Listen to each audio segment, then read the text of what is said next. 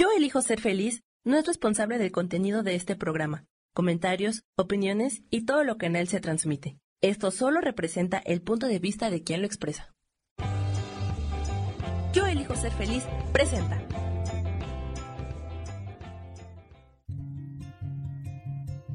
Volver a brillar, volver a sentir vitalidad.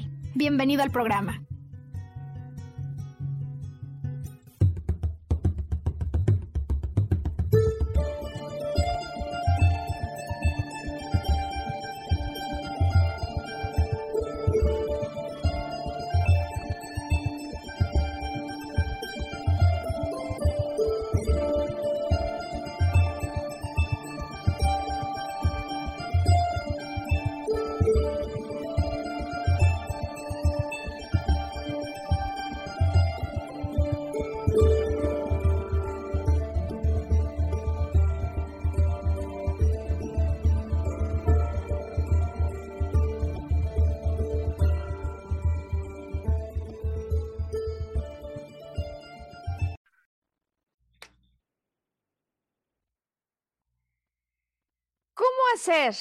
Para cambiar emociones que nos afectan? ¿De qué manera podríamos hablar con nuestra mente y con eso que ocurre en nuestro interior cuando repetidamente hacemos algo que sabemos que tiene consecuencias que no nos gustan, pero aunque sabemos que deberíamos hacer algo distinto, no lo hacemos? Bueno, para poder cambiar esas emociones que nos afectan y que detrás de la perspectiva de la biodescodificación se dice que no solo es que nos afecten, digamos, en términos de lo que sentimos adentro, sino que muchas veces también contribuyen a enfermedades del cuerpo, hemos decidido hoy compartir contigo este podcast de tal manera que dediquemos un buen tiempo a explicar por qué a veces, aun cuando sabemos que debemos cambiar una cierta emoción internamente, hay algo que no nos deja poder hacerlo. Mi nombre es Maru Méndez, este podcast se llama Volver a Brillar y pues empieza tomando asiento, trae un café, un vaso de agua o lo que necesites para sentirte cómodo, porque este programa y este contenido hay muchísimas personas a las que les puede ayudar. Bueno, ¿qué vamos a hacer hoy para poder abordar este tema tan importante? Mira, vamos a iniciar hoy, primero que nada, con una breve explicación para las personas que saben que quieren cambiar, pero luego no pueden, que posiblemente no hayan tenido aún contacto con biodescodificación. Haremos una mini introducción para poner a todo el mundo a tono con esto de lo que queremos hoy platicar. En segundo lugar, hoy eh, quiero darte un ejemplo que me parece que realmente es súper útil para ayudarnos a entender eh, qué es lo que toma cambiar una conducta incluso una emoción que luego nos puede traer a ciertas circunstancias problemáticas que no hubiéramos querido. Es una película, una cinta cinematográfica de la que te voy a hablar hoy, que nos va a ayudar como un punto de referencia al cual después vamos a estar regresando para explicar lo que pasa en esta cinta. Em, y bueno, para finalizar y posiblemente el tiempo más importante de todo el podcast, quiero explicarte de las razones que hay detrás de los comportamientos y las emociones que a veces nos damos cuenta que lo estamos sintiendo, nos damos cuenta que cada que hacemos algo vienen eh, nuevas desilusiones, vienen nuevas desazones, pero que muchas veces parece que hay algo en nuestro interior que no nos permite, a pesar de que muchas veces sí somos conscientes de que algo está pasando, pues que no nos permiten poder hacer un cambio. Em, y bueno, pues con algunas recomendaciones, por supuesto, eh, con algunas técnicas que pueden ser muy útil en el caso en el que tú ya tengas claro que hay algo que tienes que hacer distinto y pues sabes o quieres pero no puedes. Em, ¿Qué significa la propuesta de la biodescodificación para las personas que no han tenido contacto, no han escuchado de esto? Bueno, eh, pues como seres humanos que somos, eh, tenemos, sabemos todos, ¿no? Una mente, un cuerpo emocional, un cuerpo espiritual, un cuerpo energético y de acuerdo con la perspectiva de la biodescodificación, cuando el cuerpo físico se enferma, no lo hace solo porque algo ocurrió como un desperfecto, como muchas veces solemos ver la enfermedad, algo ocurrió mal.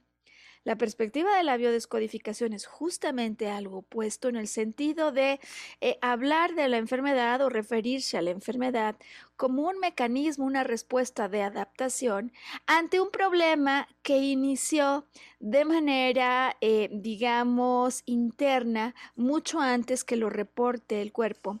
Cuando tenemos eventos que a veces llamamos dramas, sucesos que nos sorprenden, que nos amenazan y que muchas veces además nos llevan a un estrés incalculable porque en cuanto ocurren crean un nivel tal de descontrol que es como si nos desconectáramos em, y buscando una solución no acabamos de encontrarla, muchas veces viviéndolo solo. Entonces, digamos de manera de introducción, cuando yo vivo un evento abrupto, que no viven ir y que además de abrupto pues no trae una buena sorpresa, sino que trae una amenaza en mi vida respecto a lo que yo quería o respecto a lo que siento que está bien. Esta amenaza empieza a generar un nivel de estrés que puede, decíamos ya, elevarse más allá de lo, digamos, manejable cotidianamente. Sabemos que estas cosas nos pasan porque a veces no podemos ya ni siquiera seguir en el curso de las actividades del día a día. En ocasiones, eh, pues ante un problema, un conflicto de una naturaleza, digamos, eh, de alta intensidad que no habíamos visto venir, vamos a abandonar incluso el momento presente y es posible que empecemos solo a dedicar pensamientos para tratar de resolverlo, que no haya ni siquiera a veces muchas eh, ganas ni de comer ni de dormir eh, y que estemos de mente dedicada, aún estemos manejando, bañándonos, viendo la tele, en el cine, pensando en eso que realmente nos, nos está perturbando.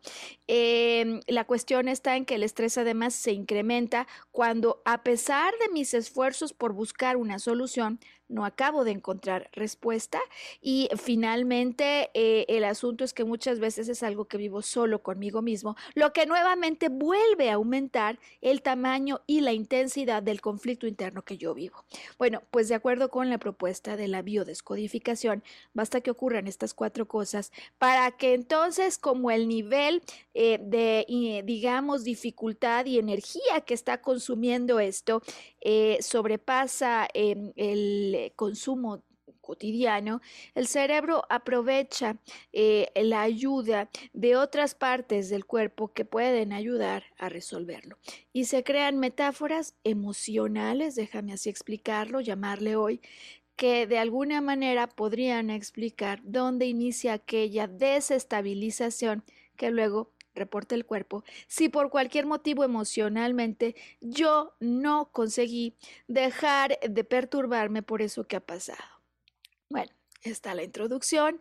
La verdad es que em, a veces, em, pues uno sabe, ¿no? Que lo que vivimos internamente, pues tiene repercusiones y mm, muchas veces lo que ocurre es que intentamos resolver los problemas que tenemos de manera aislada, de tal manera que la biodescodificación lo que nos va a sugerir, nos va a invitar a considerar el complemento emocional a considerar, dado un diagnóstico, con pleno reconocimiento de la labor del médico y de toda la profundidad de los estudios que se hacen para llegar a ciertos veredictos. Bueno, pues honrando esos diagnósticos, es que entonces la biodescodificación nos propone hacer un complemento, un complemento cuando al entender cuáles pudieron haber sido las razones detrás de esto, yo puedo participar por lo pronto estabilizando mi emoción.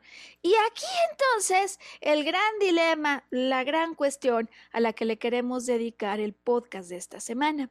Porque, sabes, en, en el recuento de los cientos de casos, ¿no? Con los que me ha tocado trabajar, puedo darme cuenta que en ocasiones las personas afirman con, con gran contundencia, es cierto, por ejemplo, em, que detrás de este problema de mm, colon. Colitis me ha tocado muchas veces personas que están realmente en una situación súper intensa de dificultad em, o, por ejemplo, el síndrome de intestino irritable, ¿no? Donde siento adentro algo tóxico que no puedo acabar de soltar, ¿no? Finalmente el intestino que nos ayuda a asimilar y a eliminar, pero en ocasiones eh, genera, ¿no? El, digamos, el efecto físico, el yo no puedo soltar esto que siento que es tóxico, porque hay una metáfora primero en mi vida interior y desde luego como consecuencia de lo que yo vivo afuera, donde por ejemplo alguien dices que yo de veras sé o siento, percibo que este trabajo, que este jefe, que esta pareja es alguien que yo considero tóxico. Em, y por más tóxico que le considero, sin embargo, no lo puedo dejar, no lo puedo soltar. Eh, lo que de alguna manera entonces, de acuerdo con la perspectiva de la biodescodificación, el cuerpo físicamente reporta. Ahora bien, ya me di cuenta de cuál es el conflicto emocional y de cuál podría ser la solución. Em, hay quienes, el tema no es soltar lo tóxico, pero sí poner límites, saber decir no. En otros casos, por ejemplo, temas relacionados con la laringe, ¿no? Que nos permite la expresión auténtica frente a una autoridad. Hay personas que a veces se quedan absolutamente callados y luego la pasan muy mal porque a lo mejor la semana previa estuvieron pensando cómo hacer para que cuando lo tuvieran enfrente pudieran expresar lo que realmente sienten y a la hora de tener a ese jefe o esa autoridad enfrente pasa todo menos eso. Eh, ¿Por qué? O sea, yo ya sé, muchas veces ni siquiera eh, tengo que entrar en los terrenos de la biodescodificación para saber que hay comportamientos que no me están ayudando y que valdría la pena modificar, pero hay algo en mi interior que aunque lo sé, parece que es como un ancla que no me permite movilizarme en una dirección que apunte hacia mi, mi bienestar emocional. Bueno, pues eh, la trama que traigo para compartir contigo entonces en esta primera parte del podcast me parece que nos puede ayudar a resaltar algunos asuntos a considerar después en tu historia personal. Eh, se trata de El Campeón. El Campeón es el nombre de una película de origen italiano que en el 2019 se volvió una de las más taquilleras en Italia. Y a mí me parece que se trata de una cinta, por cierto, se encuentra dentro de mis favoritas, que desde luego es entretenida, pero también es de ese tipo de producciones que tiene un trasfondo que puede dejarnos para mucha reflexión y hoy por lo pronto que nos aporta una analogía que me parece que puede ser sumamente interesante para quienes estamos ya conscientes de que hay algo que estoy haciendo y sintiendo que no le sienta bien luego a mi cuerpo, que no le sienta bien a mis planes y proyectos, pero que no puedo modificar. Bueno, la historia de Campeón eh, nos narra eh, la vida, em, pues hipotética, pero desde luego que son eh, aventuras o historias que desde luego se basan en sucesos que observamos, ¿no? En diferentes personajes de un futbolista. Un futbolista, imagínate además, en Italia, ¿no? la pasión por el fútbol eh, un futbolista no cualquiera, el nombre, digamos, del personaje en la cinta El Campeón es Cristiano Ferro. Y Cristiano Ferro, pues es un jugador de altísima estatura, como esos que hay en el mundo, que desde luego firma contratos multimillonarios en cantidades que ninguno podemos imaginarnos en general, ¿no? Los que no estamos allí, pues qué significan esas cantidades de dinero. Eh, si bien es tremendamente exitoso en su trayectoria, como futbolista y tremendamente admirado, em, en su vida personal enfrenta dificultades que luego se manifiestan afuera. Si las viviera al interior, pues podría permanecer esto de alguna manera, eh, digamos, oculto al público. Sin embargo, de hecho, la trama arranca cuando está con sus amigos en un centro comercial, en una tienda de estas de marca de precios altísimos, ¿no? Eh, que solo muchas veces un artista de esa talla o un futbolista puede pagar. Y los amigos quieren que les haga compras, están jugando de hecho empiezan a molestar a una de las empleadas y la situación empieza en el conflicto en el que ellos salen corriendo de la tienda y pudiendo haber pagado los artículos, los roban.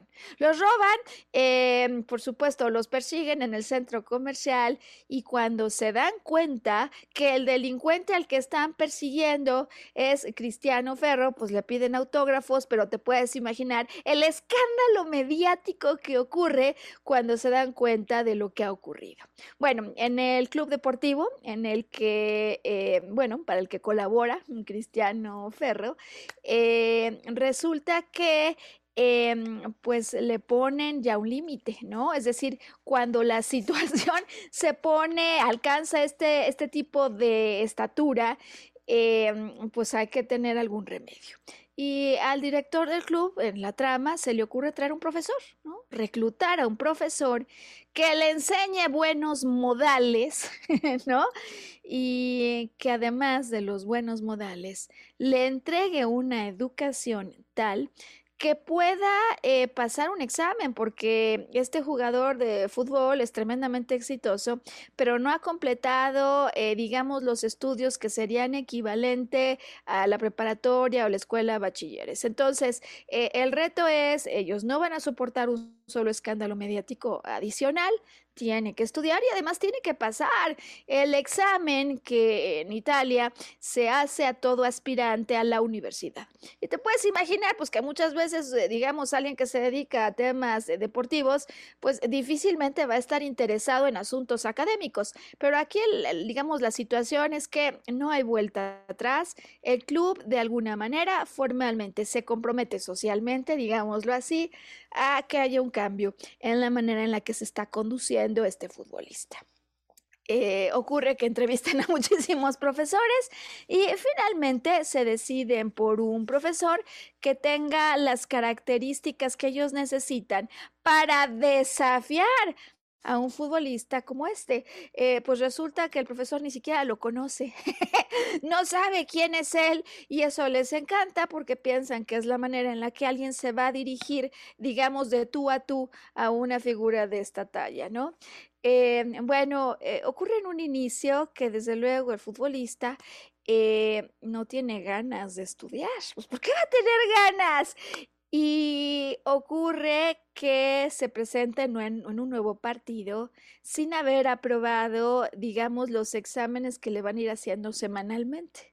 Eh, llegado un punto cuando se empiezan a dar cuenta que definitivamente la primera advertencia no es suficiente, digamos que aplican una medida correctiva, como esas que a veces nos ocurren en la vida de otra forma y le dicen, pues no juegas. Es decir, tú no quieres estudiar, muy bien, no juegas. Y ese sí se vuelve el disparador con el cual entonces eh, Cristian Ferro dice, no, pues, pues sí, sí tengo que estudiar y empieza a hacerlo, pero le cuesta mucho trabajo. Es decir, aquí hay un primer cambio de comportamiento eh, que él tiene que adoptar y es estar concentrado para poder absorber, pero lo suyo no es lo de memorizar.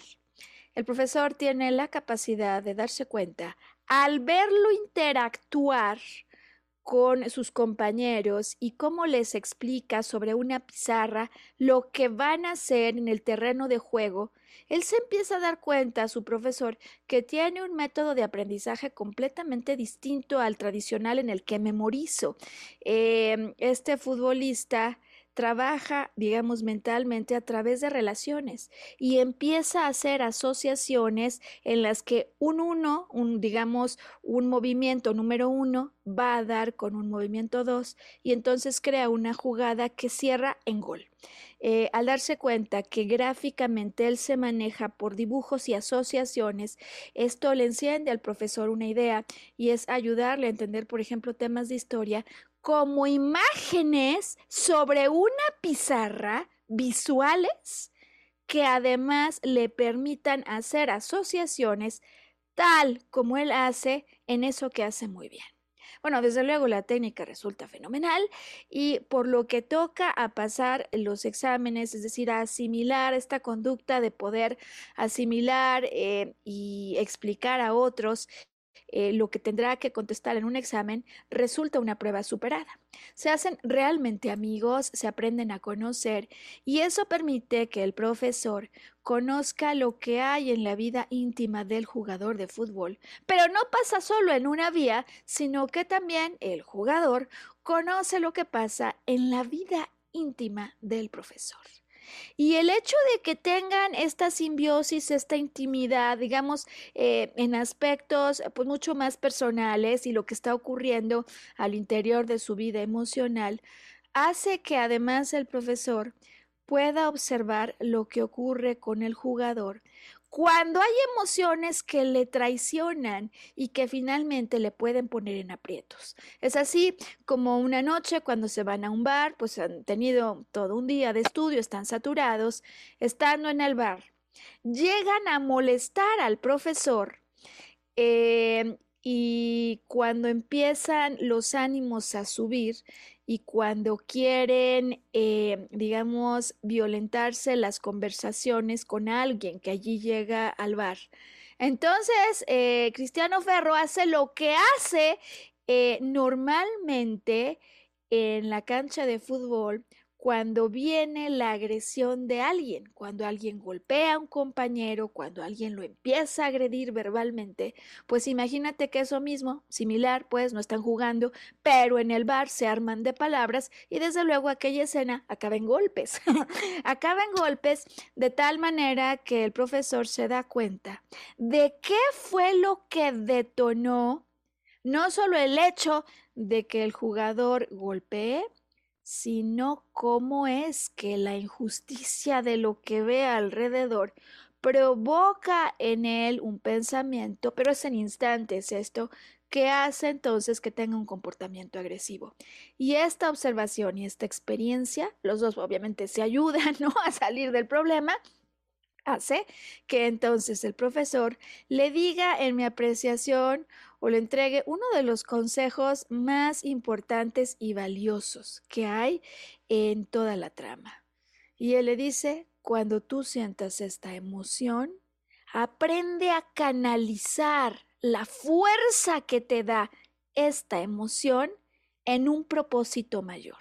Es decir, domina pues desde luego la emoción ya surgió, eso yo no lo voy a poder cambiar, pero lo que haces a raíz de que te das cuenta que lo estás sintiendo, porque ese momento sí es un momento consciente. Yo no puedo hacer nada por sentir enojo brutal ante lo que veo afuera, pero lo que hago con ese enojo sí es mi decisión, sí es tu decisión. Y entonces el maestro le sugiere al campeón, ¿no? Al protagonista, que maneje su emoción y canalice esa energía para un propósito mayor. Ocurre entonces en la trama que eh, se viene un nuevo partido, desde luego el profesor está cerca de lo que está ocurriendo ya en la vida del jugador y desde luego se vuelven a armar por cualquier pretexto, como puede ocurrir normalmente en un partido, em, eh, que los ánimos se calienten.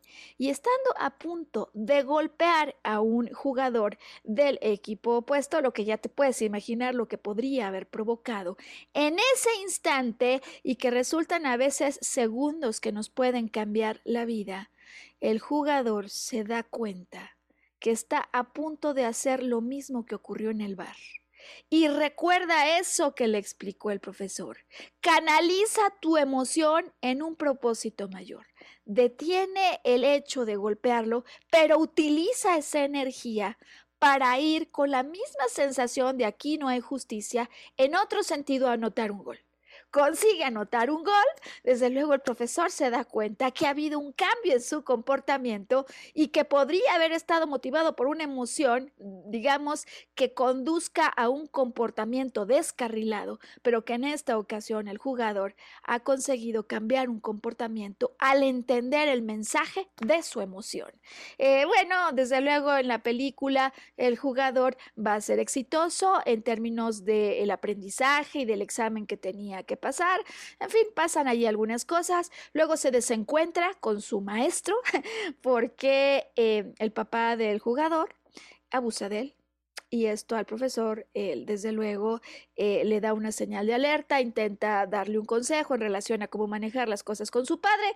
Allí eh, este cristiano eh, se, se, exacerba porque, bueno, pues está tocando una fibra básica, ¿no? De su vida y podrá hacer que su papá le ve la cara y le estafa y le saca dinero, como muchos del círculo social que lo rodean, pero finalmente su padre.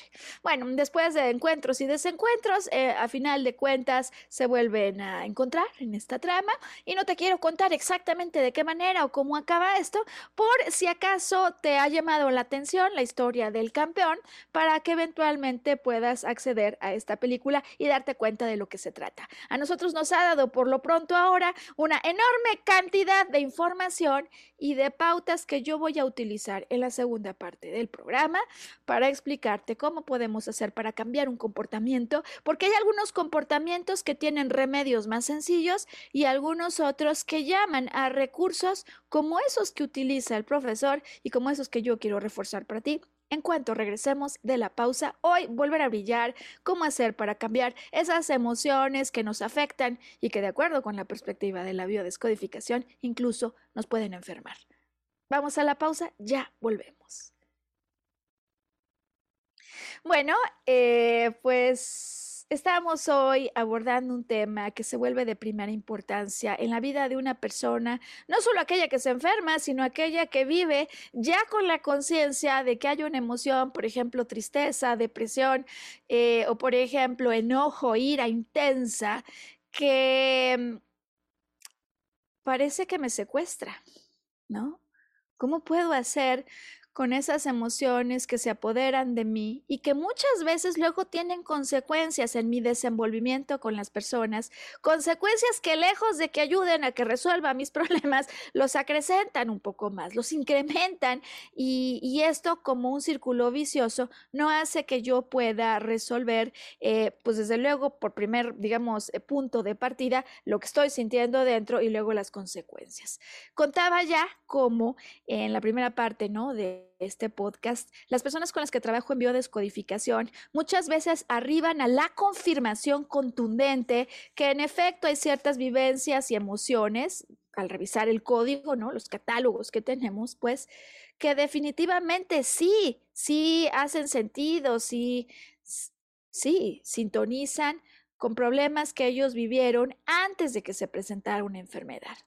Hay algunos que con el solo hecho de decir, ok, ya lo vi, lo puedo cambiar en cuanto tomo conciencia. Si lo que, por ejemplo, me ha estado haciendo enfermar tiene que ver con una sensación de pérdida, por ejemplo, de un trabajo o la sensación de que no tengo el dinero suficiente, no hay líquido suficiente en mi vida y esto me está eh, implicando desde un nivel interno una asociación con riñón y con incontinencia urinaria, pues hay personas que en cuanto lo escuchan inmediatamente me dicen sí. Esto me recuerda el caso de una persona con quien trabajé que me contaba cómo su vida económicamente hablando se había desenvuelto de fracaso en fracaso, según ella, ¿no?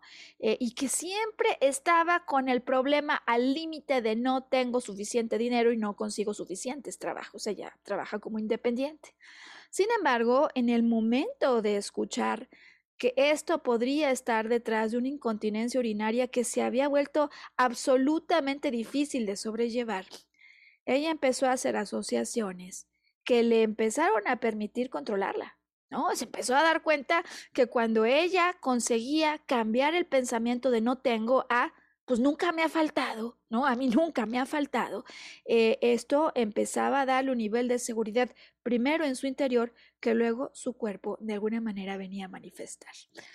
¿Por qué a veces sí podemos inmediatamente cambiar el pensamiento? Decía también, me ha tocado también, eh, creo que de estos casos aún no hemos hablado en podcast, ya estaremos hablando en las siguientes producciones de miomas.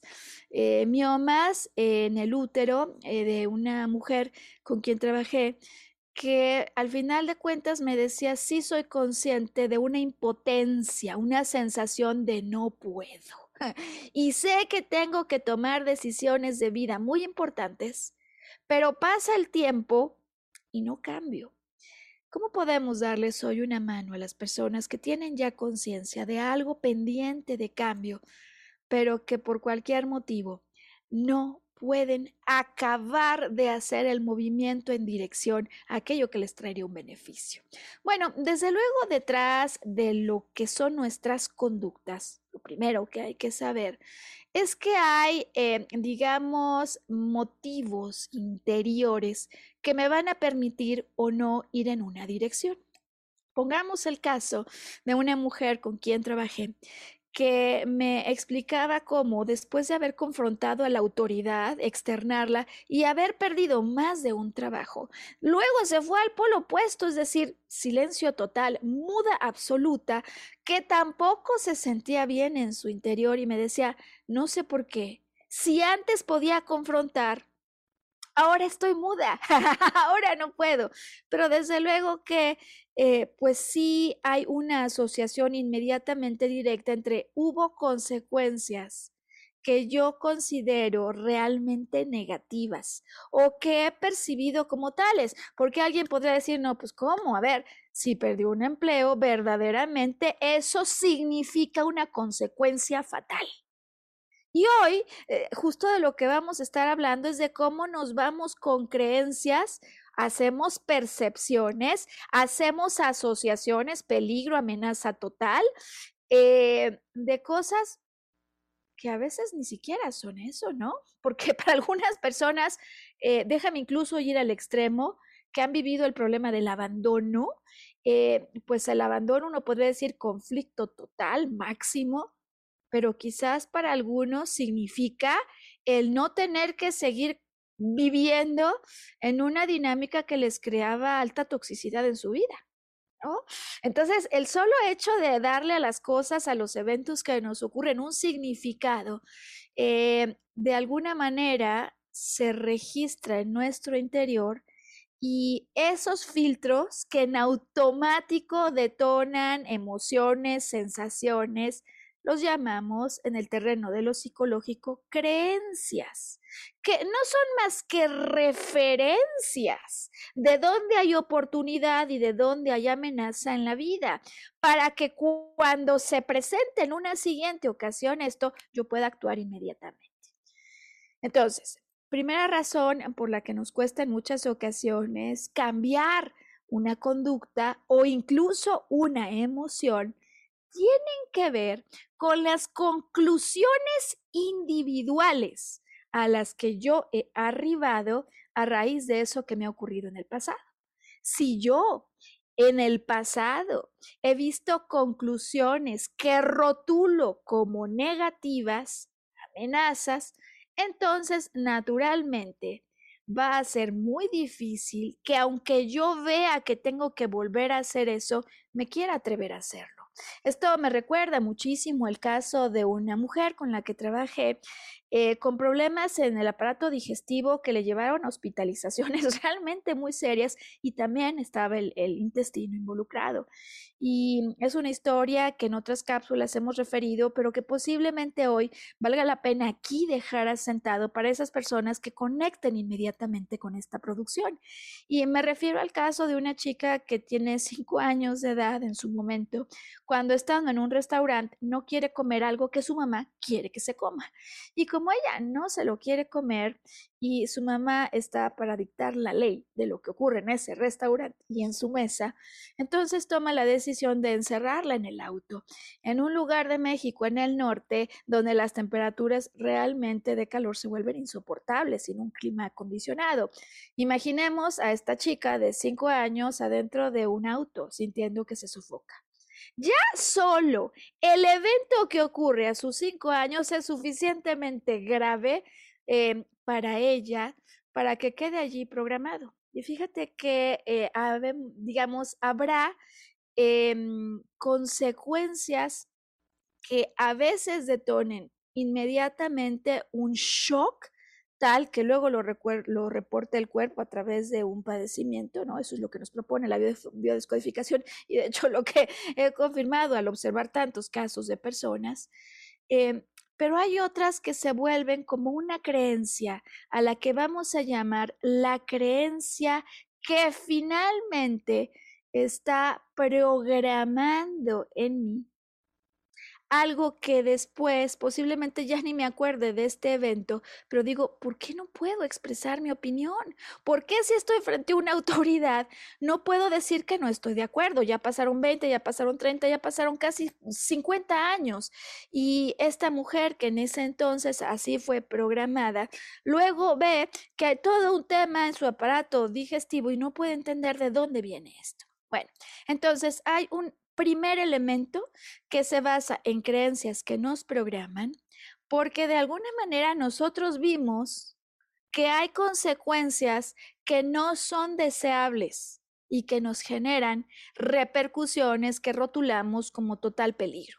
Y desde luego, si hay peligro, mi mente está para ayudarme a no caer en ese peligro de forma prácticamente automática. Es decir, que estas creencias no se quedan en pensamientos, es decir, yo me vuelvo a preguntar, ¿será una buena idea o no hablar? No, pues no es buena idea, porque recuerda que cuando teníamos cinco años algo nos pasó. No, hay filtros que de lo que se trata es que nos ayuden a tomar decisiones inmediatamente. Y estos filtros, estas creencias, están operando y por mismo motivo desde el terreno de lo no consciente, eh, me ayudan para que no incurra en un peligro, aunque conscientemente yo me dé cuenta que aquí hay algo que yo quisiera hacer de una forma diferente. Conclusiones propias sería la primera razón de algo que en el pasado hice y que yo quisiera volver a hacer, pero que no tuvo buenas consecuencias.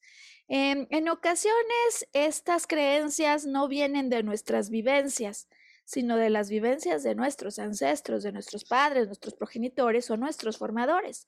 Hay algunas creencias que nos las inculcan tan bien y tan repetidamente, incluso con amenaza de que si yo hago algo distinto hay castigo, que no es necesario que yo atraviese por el, test, por el castigo, sino que el solo hecho de pensar en ello me hace, em, digamos, desear no tenerlo. Es decir, que yo puedo aprender por lo que observo, por lo que me dicen, por lo que me repiten y desde esta perspectiva, pues no tener ganas de hacer algo distinto. ¿No? Hay familias donde, por ejemplo, desde pequeños a los niños, pues no se les permite expresar sus emociones.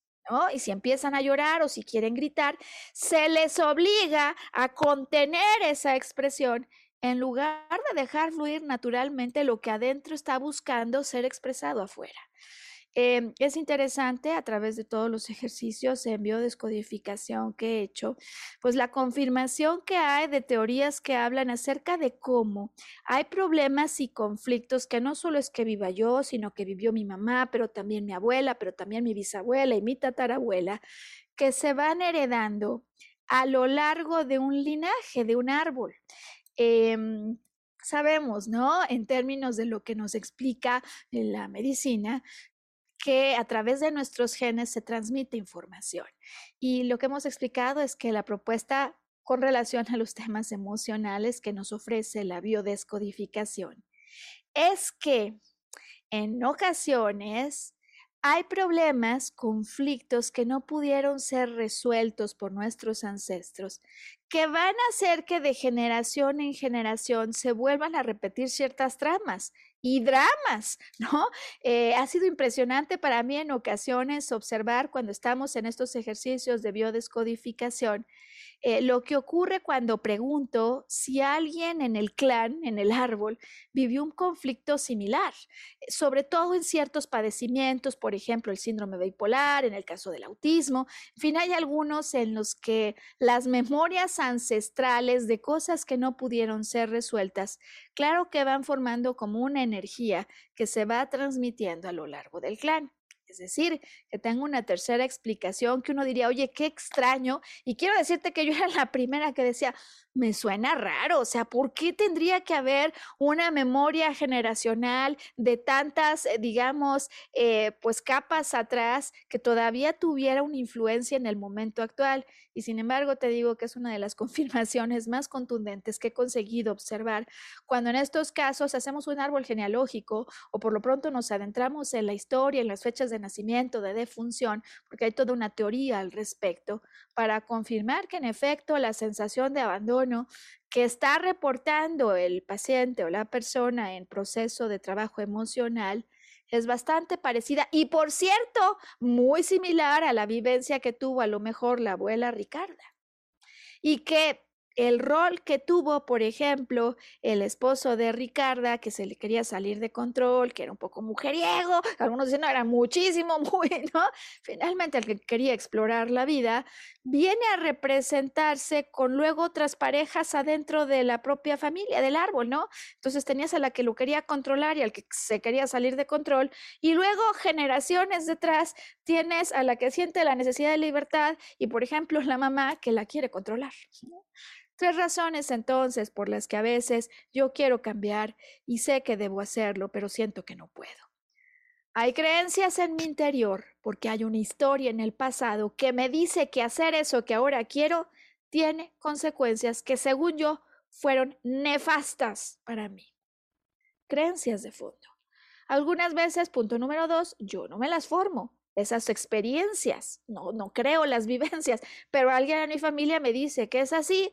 Y tercer elemento que nos remonta todavía más lejos, pues es que si me lo dice mi mamá que es así, es porque así se lo dijo su mamá y así lo decía la tatarabuela y todos los chosnos que están arriba, de tal manera que esto por supuesto va creando una forma, un patrón familiar que el que está viviendo el conflicto, el que se da cuenta que quiere cambiar pero no puede, si se da cuenta, si tiene esa conciencia, es porque está en capacidad de resolver lo que sea que esté viviendo.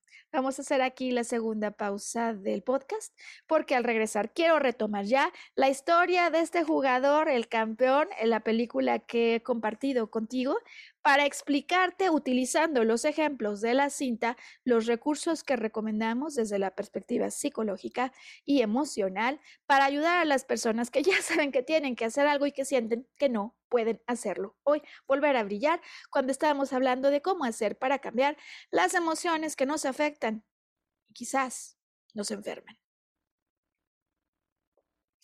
Bueno, pues ha puesto Sam para ti los datos de contacto. Eh, de todas maneras, también eh, pondrá esos datos de contacto al final del podcast del día de hoy, de tal manera que quien sienta eh, el deseo de adentrarse en las emociones, las vivencias internas, percepciones que puedan estar detrás de ciertos padecimientos, puedan hacerlo asistidos incluso en el trabajo de resignificar. Vamos entonces con esto a la tercera parte de este podcast. ¿Qué significa resignificar? Dar un sentido distinto a eso que viví de tal manera que este filtro o esta creencia, al cambiarlo, me permita mover justo en la dirección de lo que yo quiero. Y fíjate que antes de hablar de esto, a mí me gustaría hacer una prueba visual con las personas que nos siguen a través del video y si tú nos escuchas a través de Spotify, eventualmente eh, que puedas conectar, están en YouTube eh, toda nuestra colección de podcasts para que puedas hacer esta prueba. Yo tengo frente a mí, aquí estoy mostrando un objeto. Y quiero preguntarte si me acompañas hoy en el podcast, ¿qué es lo que estás viendo aquí? ¿Qué hay aquí? ¿No? ¿Qué tengo? Este es el número uno, la figura número uno. Ahora voy a irme a otra figura. ¿Qué tengo aquí? ¿Qué tengo aquí? ¿No? ¿Qué tengo conmigo? Y quiero irme a un número tres. ¿Te parece? ¿Qué tengo aquí? ¿Qué es lo que ves aquí? Bueno, para quienes han hecho la prueba con nosotros visualmente, em, estoy segura que no me van a decir que lo que ven aquí es un objeto de color azul turquesa que tiene una especie de círculo o rueda negro, pero que en realidad no es uno, sino dos, sino tres, sino cuatro, que tiene aquí al frente pues una esfera, no, no es lo que me van a decir. Eh, no quiero decir lo que tenemos enfrente para que las personas que escuchan el podcast puedan hacer luego la prueba visual a través del video. Pero también es cierto que no es que me vas a decir que aquí viste una raya y un color naranja eh, que tiene como una forma de cuerpo de animal tuviste una cosa distinta que esto que estoy diciendo y tampoco creo que aquí me vayas a decir que encontraste un conjunto de mm, eh, figuras geométricas de distintos colores, no. Cuando yo entro a un cuarto, por ejemplo, y veo al fondo una oficina, es posible que lo que yo diga que veo sean mesas, sillas o escritorios. ¿Me explico? Es decir, que nosotros en cuanto vemos el panorama, en cuanto lo vemos, asociamos significados. Y estos significados que asociamos, desde luego, tienen que ver con una imagen visual que yo abstraigo. Y, por supuesto, con un lenguaje que me ayuda a codificar en el interior lo que he visto afuera. Escritorio, mesa o silla son palabras que en cuanto yo las escucho, eh, dime si no te pasó esto, las imagino. Yo te digo escritorio y no hay manera que yo te diga escritorio sin que pienses en una mesa que tiene, eh, digamos, sus cuatro patas, pero que además tiene un espacio, cajones ya cada quien tiene su propia imagen visual cuando yo digo escritorio. No hay manera que yo diga escritorio sin que tú te formes una imagen visual. De la misma forma, si yo digo silla, fíjate bien, ya te imaginaste una, no sé ni cuál, no sé si tu silla es de madera, de metal, em, es color negro, pero tú te imaginaste una silla. Bueno, ¿a dónde voy con esta explicación que es de importancia central? Nuestra mente no consciente es en la que viven nuestras creencias, graba y comunica con el mismo mensaje, de, perdóname, con el mismo eh, lenguaje de eh, las imágenes, símbolos y palabras que ahora hemos encontrado. No es que guarde en relación a una anécdota como la niña del auto en la que reporta como si fuese un ensayo todo lo que ocurrió, como un párrafo que después cuando recordamos volvemos a repetir. Hay símbolos que además se ha encontrado en materia psicológica que se vuelven una muchísima mejor aproximación cuando queremos resolver eso que volver a la realidad cruda de lo que vivimos, porque a veces esa sola imagen es tan dura, es tan fuerte, es tan intensa, que mm, el cerebro y la mente no consciente me va a bloquear para que no vuelva a acceder a eso que me lastimó tanto. Sin embargo, se ha encontrado que esta mente no consciente, a efecto de que yo resuelva esto, que le dé otro significado, me va a empezar a entregar símbolos símbolos, que es la manera en la que esto quedó de alguna manera codificado, como si el código fuera la llave a ese evento, de tal manera que el solo código me puede ayudar a cambiar mi percepción. Porque quizás ese evento que yo viví como algo completamente difícil de sobrellevar que me ha marcado para el resto de mi vida, en ese momento con los ojos de un niño lo vi como si fuera un tigre, que no era de peluche, sino era un tigre que, quería venir y amenazar mi vida. Y fíjate qué hacemos en el trabajo psicológico para cambiar estas perspectivas. Yo tengo aquí otra imagen. De tal manera que al confrontar estas dos imágenes, yo digo, oye, quizás esa experiencia que viví, que parecía una amenaza, la viví, por ejemplo, para que pudiera hacerme a un lado de una comida que me caería pésimo en el estómago. Más tarde, a lo mejor yo viví esa situación para dejar a un jefe que me hubiera causado un daño infernal. O es una situación que yo viví para salir de un trabajo en el que diario generaban discusiones que de haber seguido así, a mí me hubieran mandado a la tumba en ese momento. Cuando yo tengo la capacidad de cambiar la apreciación que tenía de ese tigre que me quería matar, y entonces dejo que esta referencia se elimine, lo que necesito es otra creencia, lo que necesito es otra percepción y muchas veces incluso una imagen que me ayude a llevar a otro nivel mi conclusión de eso que pasó. De tal manera que entonces hay tres posibilidades para conseguir este cambio de apreciación. Hay personas que en cuanto escuchan la alarma de si no cambio puede haber consecuencias más graves, en ese momento deciden iniciar un proceso de cambio. Por ejemplo, en el caso del futbolista de la película El Campeón, con el que hemos iniciado este podcast, él tiene un primer llamado y el primer llamado es, tú tienes que estudiar y tienes que cambiar tus modales, porque si no, no vas a seguir con esta temporada. Eventualmente va a haber una repercusión. Bueno, a veces el nivel de la consecuencia nos ayuda a hacer un cambio inmediatamente. A veces es necesario que se intensifique el tono de lo que yo veo como grave para que tome una decisión. Y eso puede ser, por ejemplo, en el caso de la película, el hecho de que le digan, tú no vas a jugar ya. Tú sales del terreno de juego hasta que no pases un examen. Suficientemente grave la consecuencia como para que yo quiera tener eh, ganas de participar en mi cambio.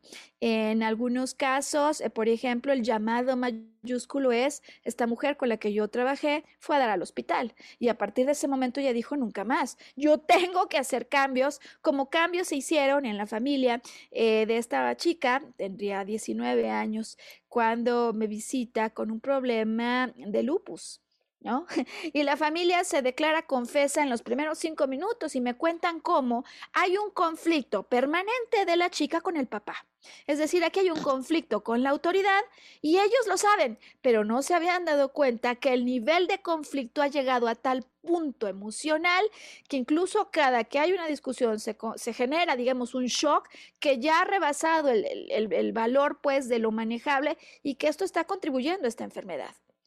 Entonces, el llamado mayor que en momentos nos hace despertar a veces puede ser el detonador de mi deseo de cambiar, como ocurre con el jugador este Cristiano Ferro. Sin embargo, en la película, los cambios no se producen solo con conciencia. Em, como te explicaba, el maestro se da cuenta que el jugador de fútbol procesa el mundo a través de una pizarra en la que hace asociaciones y coloca, eh, digamos, movimientos, el paso 1, el paso 2, el paso 3, lo ve visualmente. Una de las técnicas que con más éxito eh, me ha ayudado a impulsar a personas a conseguir cambios es poder dejar lo que están viviendo adentro afuera en una pizarra porque cuando yo pongo en una pizarra y veo frente a mí lo que ocurre, tengo posibilidades de hacer cambio de movimientos. Por ejemplo, cada que mi jefe me regaña, lo escribo. Yo me doy cuenta que me altero, lo escribo, me regaña, me altero y regreso y lo golpeo verbalmente. Y esto me ha llevado a problema tras problema, por lo tanto, yo no sé qué hacer para cambiarlo. Hay otras personas que, por ejemplo, siguen una secuencia que puede ser muy útil para visualizar en un panel frente a ellos como si estuvieras creando eh, diferentes eventos que se asocian, las razones que hacen que te sientas mal. Y tengo varias preguntas en secuencia para ti. Piensa en eso que tú quieres hacer, ser o tener y que todavía no has conseguido pues yo sé que tengo que dejar a esta persona, yo sé que tengo que poner límites, yo sé que tengo que dejar este empleo, como me lo dijo una persona con la que trabajé hace tiempo. Muy bien. ¿Cómo te sientes al respecto por no poderlo lograr? Ya me decía, me siento muy frustrada, porque en este trabajo me tratan muy mal, acabo muy tarde, me pagan, además ni siquiera la mitad de lo que yo merecía, pero no, no lo quiero dejar, aunque sé, fíjate, esto estaba peor que debería. ¿Ok? ¿Cómo te sientes al respecto? Vuelvo a preguntar, me siento muy frustrada. ¿Por qué frustración? ¿Me puedes explicar qué significa frustración? Estoy buscando entender un poco más del sentimiento. Y ella me dice, pues como si estuviera pegada al asiento, ¿no? Si hubiera algo que me pega al asiento. Y entonces hacemos una pregunta para ir a más profundidad. ¿Qué te preocuparía si no estuvieras pegada al asiento? ¿No? O sea, ella ya me dijo que se quiere cambiar, que no lo soporta, pero que no puede, que el hecho de que no pueda la frustra muchísimo y que lo que significa es una sensación de estar como pegada. ¿Qué te preocuparía si no estuvieras pegada? Imagina que te podemos despegar. Ahora vamos a poner una imagen como si esto estuviera despegado de la silla. ¿Qué te preocuparía si cambiáramos esa, ay, se va, esta imagen? Y entonces aparece la preocupación central. Y ella me dice, si yo me fuera de este lugar que no soporto, que no tolero, quizás sería cierto lo que me dijeron en algún momento en mi vida. Y es que yo no tengo la capacidad de trabajar en equipo. ¡Ah!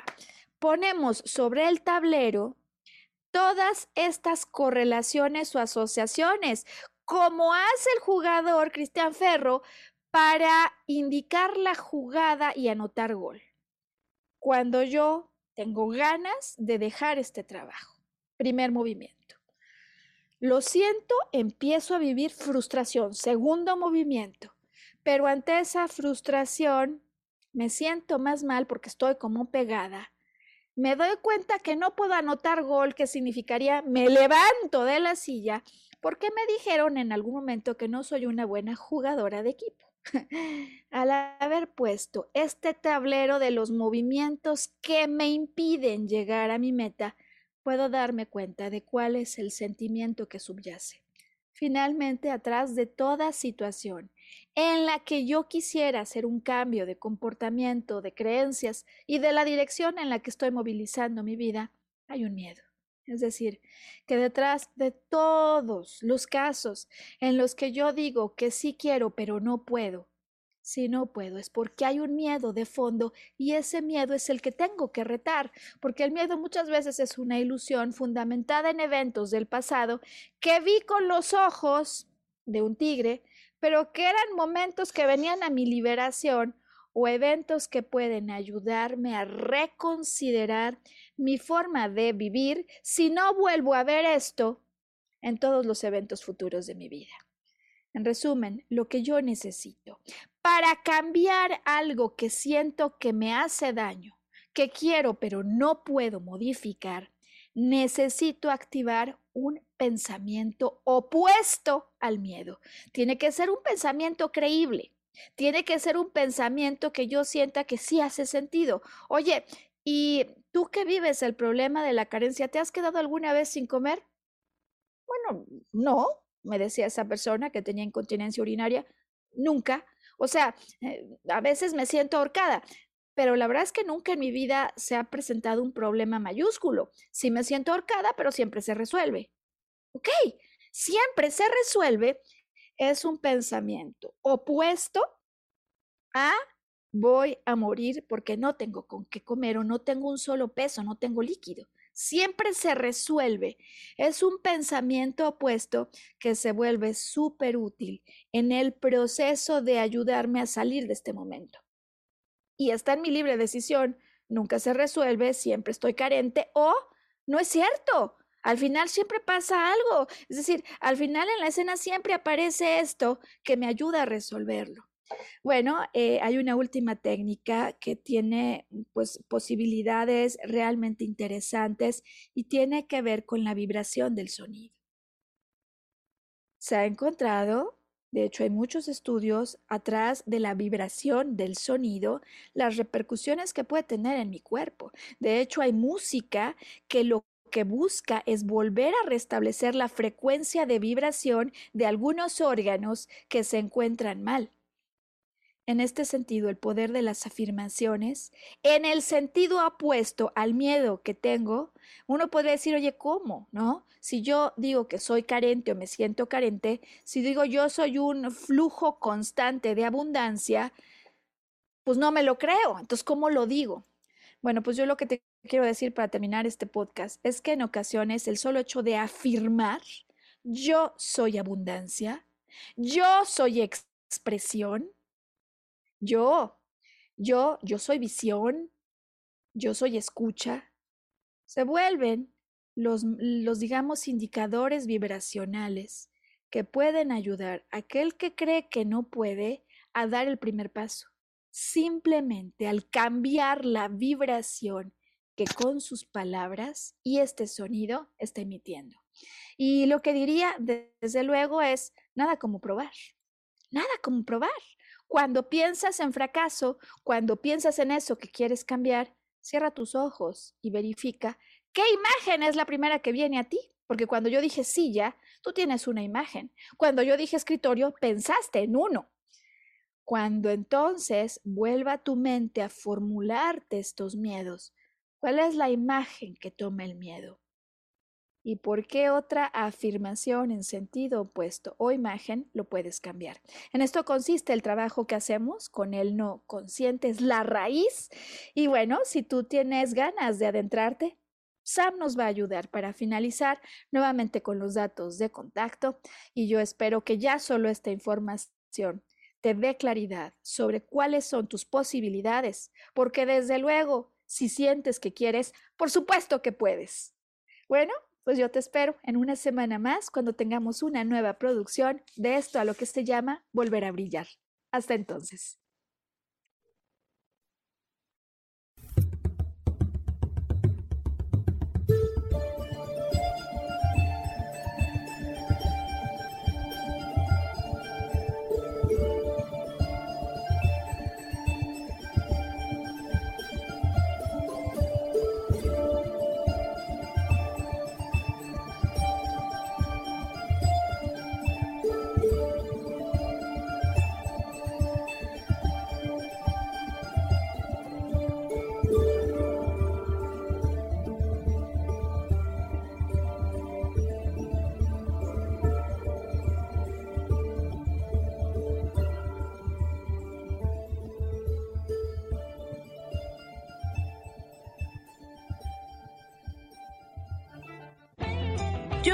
Feliz presentó.